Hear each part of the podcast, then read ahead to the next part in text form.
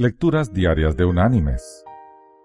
La lectura de este día es tomada de la carta enviada por el apóstol Pablo a los creyentes en Roma.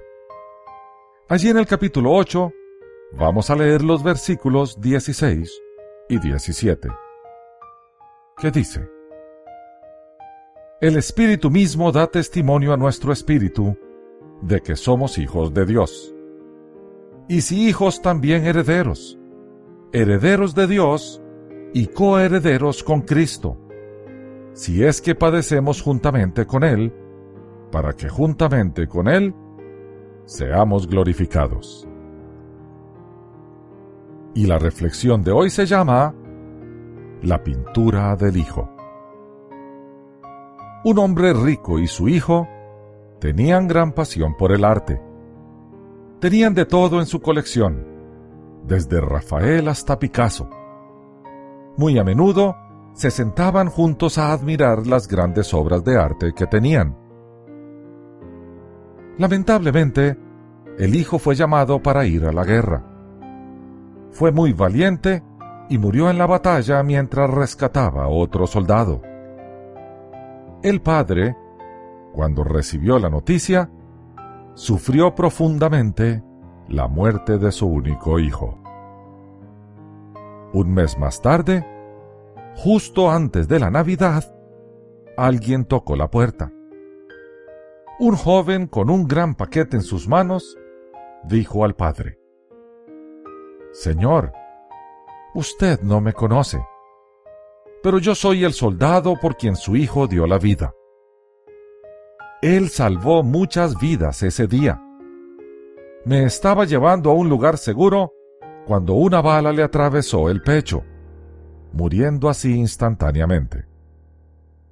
Él hablaba muy a menudo de usted y de su amor por el arte. El muchacho extendió los brazos para entregar el paquete. Yo sé que esto no es mucho.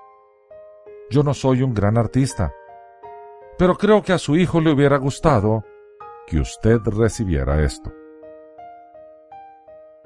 El padre abrió el paquete. Era un retrato de su hijo, pintado por el joven soldado. Él contempló con profunda admiración la manera en que el soldado había capturado la personalidad de su hijo en la pintura. El padre estaba tan atraído por la expresión de los ojos de su hijo que los suyos propios se inundaron de lágrimas le agradeció al joven soldado y ofreció pagarle por el cuadro. Oh, no, señor. Yo nunca podría pagarle lo que su hijo hizo por mí. Es un regalo. El padre colgó el retrato arriba de la repisa de su chimenea. Cada vez que los visitantes e invitados llegaban a su casa, les mostraba el retrato de su hijo antes de mostrar su famosa galería. El hombre murió unos meses más tarde y se anunció una subasta con todas las pinturas que poseía. Mucha gente importante e influyente acudió con grandes expectativas de hacerse con un famoso cuadro de la colección. Sobre la plataforma de subasta estaba el retrato del hijo. El subastador golpeó su mazo para dar inicio a la subasta. Empezaremos los remates con este retrato del hijo. ¿Quién ofrece algo por este retrato? Hubo un gran silencio. Entonces una voz del fondo de la habitación gritó. Queremos ver las pinturas famosas. Olvídese de esa. Sin embargo, el subastador persistió. ¿Alguien ofrece algo por esta pintura? ¿Cien dólares? ¿Doscientos dólares? Otra voz gritó con enojo. No venimos por esa pintura. Venimos por los Van Goghs y los Rembrandts. Vamos a las ofertas de verdad. Pero aún así, el subastador continuaba su labor. El hijo, el hijo. ¿Quién se lleva el hijo? Finalmente una voz se oyó desde atrás. El viejo jardinero del padre y del hijo siendo un hombre muy pobre, Era lo único que podía ofrecer. Tenemos diez dólares. ¿Quién da veinte? gritó el subastador. La multitud se estaba enojando mucho. No querían la pintura de El Hijo. Querían las que representaban una valiosa inversión para sus propias colecciones. El subastador golpeó por fin el mazo. Va una, va dos, vendida por diez dólares. Empecemos con la colección, gritó uno. El subastador soltó su mazo y dijo, lo siento mucho, damas y caballeros, pero la subasta llegó a su final. Pero, ¿y las pinturas? dijeron los interesados.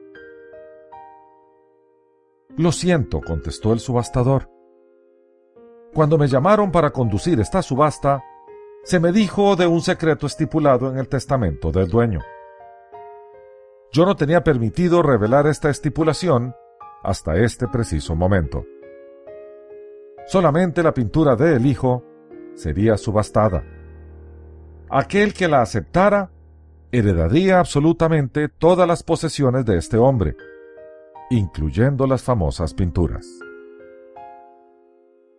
El hombre que aceptó quedarse con el Hijo se queda con todo.